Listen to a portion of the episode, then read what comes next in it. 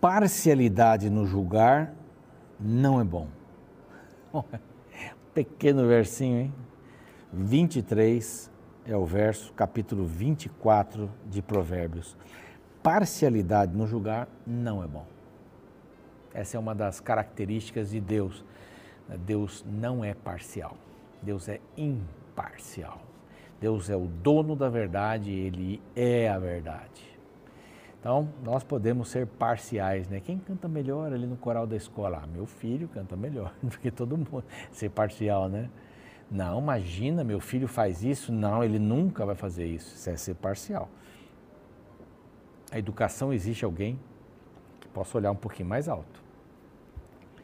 Não é? A parcialidade pode prejudicar alguém. E a Bíblia diz: não é bom, não é bom. Essa é a palavra de Deus e este é o programa Revivados por Sua Palavra. Aqui a gente estuda um capítulo da Bíblia cada dia, você já sabe disso. Você que está chegando agora, pode nos acompanhar todos os dias às seis da manhã, esse é o horário que talvez você esteja assistindo, ou alguém lhe enviou, compartilhou o link do nosso programa no YouTube e você está acompanhando. Continue conosco, se inscreva lá no canal. Nosso canal é Reavivados por Sua Palavra NT. Esse é o canal, NT, porque é Novo Tempo, é o canal oficial. Ali você pode encontrar toda a Bíblia gravada. E eu conto com a sua inscrição. Nós, nós também estamos uh, no Deezer, no Spotify, desde Gênesis até agora. Todos os capítulos gravados, o áudio deles está ali para você poder ouvir, viajando, fazendo alguma coisa. Uh, que será muito bom. Ouvir a palavra é muito bom, é muito bom. Estamos também no NT Play. Lá nós temos diversos conteúdos, conteúdos a mais para você poder se deliciar, mas estamos firmes ali. Toda a Bíblia também está no NT Play. E é uma alegria poder ter você aqui. Compartilhe, fale com os amigos do programa, estude a Bíblia com as pessoas. Mande seus pedidos de oração ali no YouTube. Nós temos muitas pessoas que oram umas pelas outras. É uma família maravilhosa e grande. Nós temos um grupo de pessoas muito especial, são os Anjos da Esperança. Eles acreditam que a pregação do Evangelho em português e espanhol que a Novo Tempo faz é uma benção. Nós também acreditamos nisso. E por isso nos ajudam com suas doações. Você quer se tornar um anjo da esperança? Ok, bem-vindo. Aqui está um número de WhatsApp para você poder mandar sua pergunta, fazer aí o seu pedido de inscrição para os anjos da esperança. E por causa deles, rádio, TV, mídias sociais e cursos bíblicos podem ser oferecidos para você gratuitamente. Nós não temos propagandas, assim, não vivemos de propagandas comerciais em nossas emissoras de rádio e TV, porque a gente quer pregar o Evangelho de todas as maneiras. E queremos fazer chegar até você esta linda revista que fala de pais preparados, filhos de caráter é, um material bíblico, são lições que você vai respondendo aqui, falando sobre disciplina, os métodos saudáveis para repreender os filhos. Olha que legal, hein? Biblicamente falando, eu creio muito nisso. Então vale a pena, peça essa sua revista aqui, essa aqui é sua revista. Peça a revista por este WhatsApp, aqui é outro WhatsApp, e ela vai chegar pelo correio aí na sua casa, escritório, onde você quiser, tá bom? Conto com a sua inscrição também nisso. Vamos para um rápido intervalo. Na volta, Deus começa a falar agora em Jó, capítulo 38. Eu estava ávido por encontrar esse capítulo ou por gravar esse capítulo, tá bem? Então, não saia daí, a gente volta já já.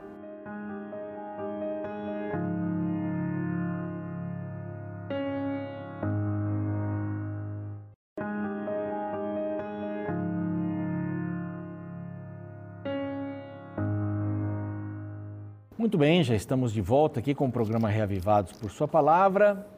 Lembrando que nós estamos no YouTube, nosso canal é Reavivados por Sua Palavra, NT, ok? NT é importante aí. E gostaríamos que você se inscrevesse lá. Já temos mais de 360 mil aí quebrados, eu não sei quantos. Queremos chegar a, aliás, 460 mil, queremos chegar a 500 mil, meio milhão. Eu achei que esse dia ia demorar, hein? E já estamos chegando aí com a graça de Deus capítulo 38, Deus começa a falar. Fala, Jó, fala, fala Moisés contando, fala Jó, falam os três amigos de, de Jó, intercaladamente Jó responde e tal. Finalmente Jó é, fala vários capítulos aqui, três, os últimos três capítulos que ele fala, que são escritos aqui por Moisés, uh, bem, uh, abrangem o passado, o presente, o futuro. Ele pede vindicação, pede justificação, que Deus o justifique no futuro. Ele não suporta a ideia de que ele tem alguns pecados escondidos, ele não tem uns pecados escondidos. Ele vive a vida de pecado, quer dizer, nós somos pecadores. Não tem jeito, você pode ser uma pessoa maravilhosa, mas você tem a natureza pecaminosa. Então era isso. Ele tinha natureza pecaminosa e os seus amigos estavam culpando de algo. Conta aí, o que, que é? É um, pornografia? É alguma mentira? É uma. Que situação é essa? Conta que Deus vai tirar todo esse infortúnio seu. Deus vai tirar.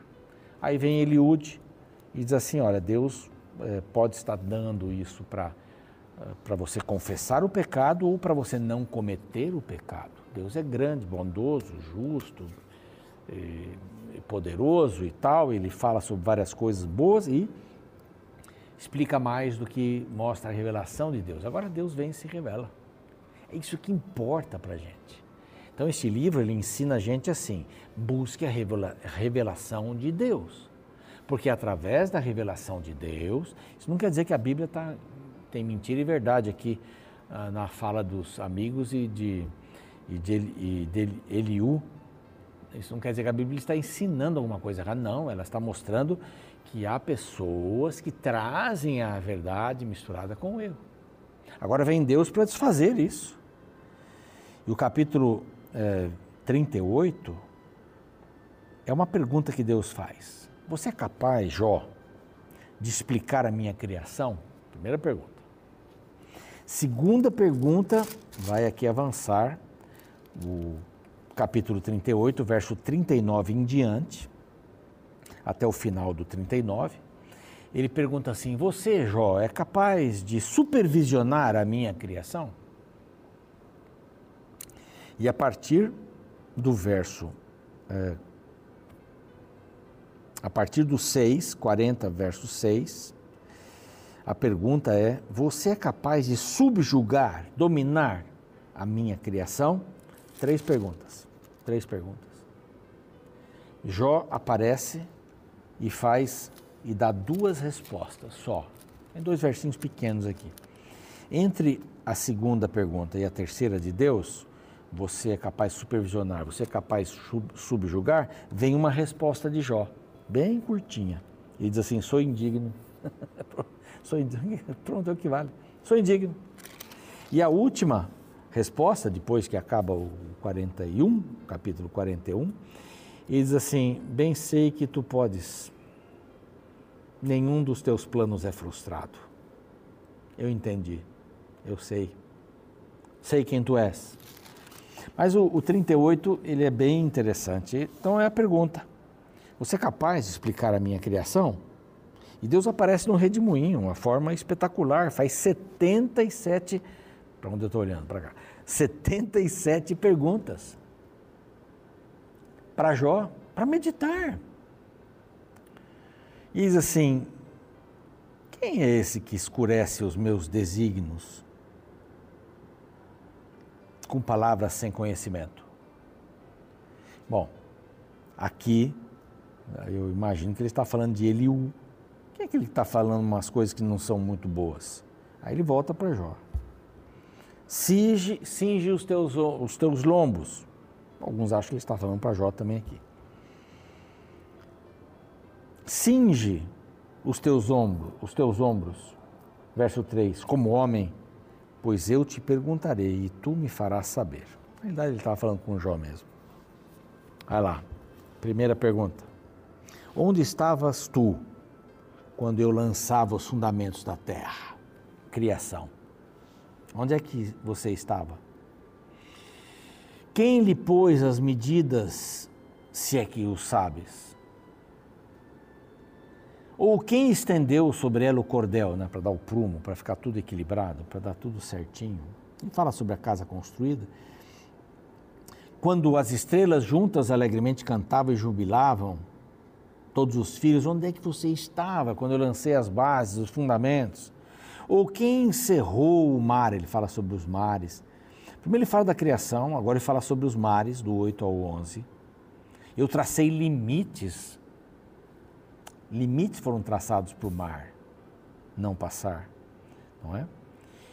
E disse: Até aqui virás e não mais adiante, e aqui te quebrarás o orgulho das tuas ondas. Isso é uma linguagem bem poética. A partir do verso 12 ele fala sobre o sol. Acaso, coisas complicadas, né? Criação, quem pôs o fundamento? Uh, uau! Você estava lá? Não. E os mares? Pior ainda, os mares são, são eh, uma parte da nossa terra fascinante. Lá nas profundezas, animais que vivem ali, peixes, sei lá. O sol agora, acaso desce, desde que começaram os teus dias, deste ordem à madrugada? Ou fizeste a alva saber o seu lugar? Quando o sol ia nascer? A terra se modela como barro debaixo do selo e tudo se apresenta como vestidos. Dos perversos se desvia a sua luz e o braço levantado para ferir se quebras. Então, amanhã o sol, mas há a parte negra, a parte escura, que o sol vem arrebentar da madrugada. Aí mais um, aqui tem uma série de 11 perguntas. Acaso entraste nos mananciais do mar? Aqui ele fala sobre as as vastas dimensões da criação. Então, o mar, a largura da terra, a morada da luz, fala das águas primordiais, ele fala das trevas. Tu o sabes, porque nesse tempo eras nascido, e porque é grande o número dos teus dias. Isso é uma ironia de Deus, né? Ele não está falando sério. Porque dizendo, você sabe, né, Jó, você estava lá. Não, não estava lá, é uma ironia de Deus. Acaso entraste nos depósitos de neve? Ele fala sobre as pedras de gelo, né? E vistes os tesouros da Saraiva, né? quando a neve cai maior, né? Onde está o caminho? É um fenômeno da natureza. Onde está o caminho para onde se difunde a luz e se espalha o vento oriental sobre a terra? Quem abriu regos para os aguaceiros? Fala sobre a chuva. Então, ele já falou aqui sobre a criação, sobre os mares, sobre o sol, sobre as vastas imensidões da criação, sobre a chuva. Agora, o verso 28, ele vai falar sobre gelo, geada. De que ventre procede o gelo? E quem dá a luz à geada do céu? Bom, naquele tempo eles sabiam menos do que a gente, né, das, das coisas que aconteciam. Aí ele vai falar sobre os astros e coloca as constelações, né, o sete estrelo, os laços de Órion. Órion já era conhecido aqui, tinha esse nome, né?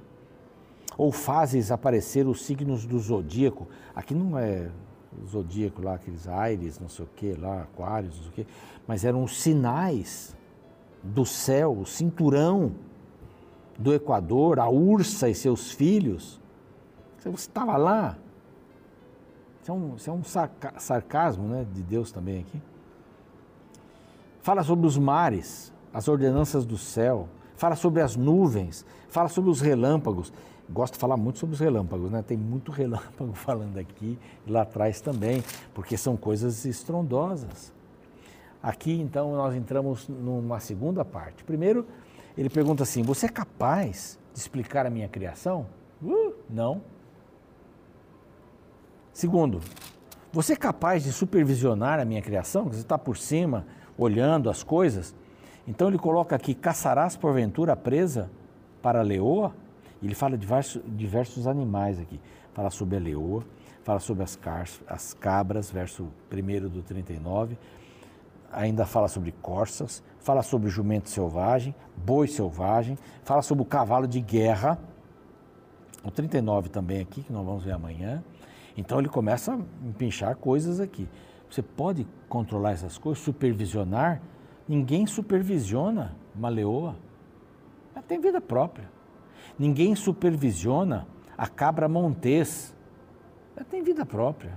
E vai citando o jumento selvagem. Tem vida própria. Lá no verso 9, aí já, aí já, já entramos no 39, é, é para amanhã. O boi selvagem, ele cita outra, cita também alguns, algumas aves aqui, mas você é capaz de supervisionar a minha criação? Você é capaz de explicar a minha criação? Não tem explicação.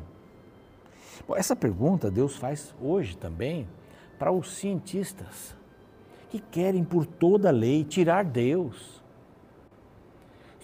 Os grandes cientistas do passado, Newton e outros aí, eles buscavam a Deus, usavam a palavra de Deus. Eram homens consagrados a Deus. Mas hoje não pode mais ser consagrado a Deus. O cientista ele não crê em Deus. Não, tem que provar no laboratório. E provar o que eles querem também no laboratório? A evolução? Provar isso? Então, não pode provar uma coisa, não pode provar outra, tem que ter pela fé, tem que ir pela fé. É mais coerente você imaginar um Deus que criou as coisas do nada. E ele diz assim: Jó, você pode explicar a minha criação, ninguém pode explicar a criação de Deus. Embora hoje a gente saiba os trovões do que são feitos e tudo mais, mas ninguém pode explicar a criação de Deus. É inexplicável. A única coisa que a gente pode fazer diante desta revelação de Deus, que é a sua criação, é crer. A única coisa. Nós não podemos explicar Deus, a única coisa que podemos fazer é crer. Você entende isso? Isso é maravilhoso na Bíblia. Porque é justamente aquilo que a gente não toca, não arranha, não. Falar sobre a natureza de Deus é o que Eliú tentou falar aqui. E ele chama Jó, senta aqui, meu filho. Ele não quis humilhar Jó, não. Ele foi irônico em algumas partes aqui, porque Jó andou meio querendo é, ter respostas, que o próprio Deus viesse, que vem aqui, vamos, vamos conversar, vamos arguir o assunto. Ele disse, tá bom, estou aqui.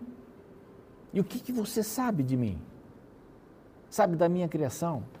Hoje vão dizer para você na escola, para os seus filhos, que Deus não existe, foi um mero acaso de tudo.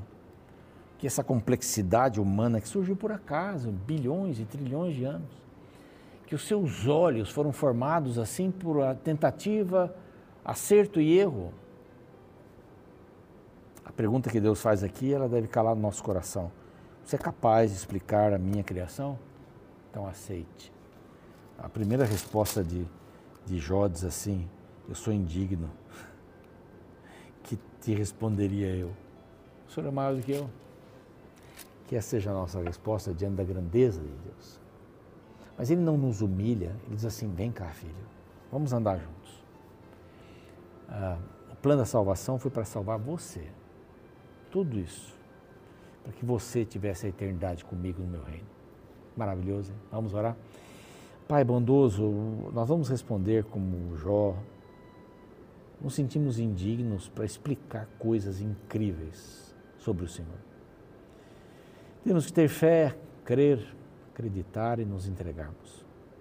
Não é uma fé sem razão, ela é racional. Então nos ajude a ter uma fé racional e depositarmos em Ti toda a nossa confiança e entregarmos nossa vida nas Tuas mãos. Em nome de Jesus, amém.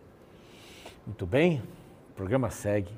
Eu fico por aqui amanhã, o próximo capítulo 39. A, conversa continua, Deus continua perguntando. Você é capaz de supervisionar? E tem mais uma outra pergunta aí. Então eu espero você amanhã. Um abraço. Conta-se uma antiga história na qual o grande teólogo católico Agostinho passeava na beira da praia pensando em como compreender todos os mistérios que envolviam a natureza de Deus. A narrativa descreve seu encontro com um menino que estava com um pequeno balde de madeira nas mãos, com o qual ia até a água do mar e então voltava despejando a água em um buraco que havia cavado na areia. Curioso, Agostinho se aproximou do menino e então lhe perguntou qual a razão daquilo que estava fazendo. Orgulhoso de seu empreendimento, o garoto rapidamente respondeu: Quero colocar neste buraco toda a água daquele mar. Diante da inocência do menino, Agostinho sorriu e disse: Isso é impossível, menino. Como pode querer colocar toda essa imensidão de água do mar neste pequeno buraco? De repente, diante das palavras que acabara de pronunciar, Agostinho se deu conta de que ele estava tentando o mesmo que aquele garoto. Sua empreitada teológica buscava a impossibilidade de colocar na mente finita humana o Deus infinito. No capítulo 38 do livro de Jó, encontramos o início do discurso de Deus. O objetivo central de sua fala consiste em mostrar a grandeza dos mistérios divinos em relação à pequenez do conhecimento humano. A partir do verso 16, ele declara: Acaso entraste nos mananciais do mar ou percorreste o mais profundo dos abismos? Porventura te foram reveladas as portas da morte, ou viste essas portas da região tenebrosa? Tens ideias nítidas da largura da terra? Dize-mo se o sabes. O que Deus quer mostrar a Jó é que o homem não tem a capacidade de compreender nem sequer o mundo natural, quanto mais o mundo sobrenatural. Por isso ele deveria aproximar-se da divindade com um espírito de humildade, reconhecendo sua imensa limitação. Uma bela canção cuja letra é do pastor Fernando Iglesias e música de seu filho Gabriel Iglesias, intitulada Habitarei em Ti, fala da ousadia do homem de querer desafiar o divino como se Deus fosse pequeno demais para se curvar ante os desejos do homem. Uma parte da canção diz: Quem sou eu, Senhor, que espero ouvir tua voz? Quem sou eu tentando te escutar? Não sou nada nem ninguém, sou apenas quase pó. Sei que és grande em poder, que não cabe nem nos céus. És o grande Deus eu sou, e eu sou pecador. Não sou digno de falar, nem sou digno de pedir, mas te peço mesmo assim. Eu imploro, habita em mim.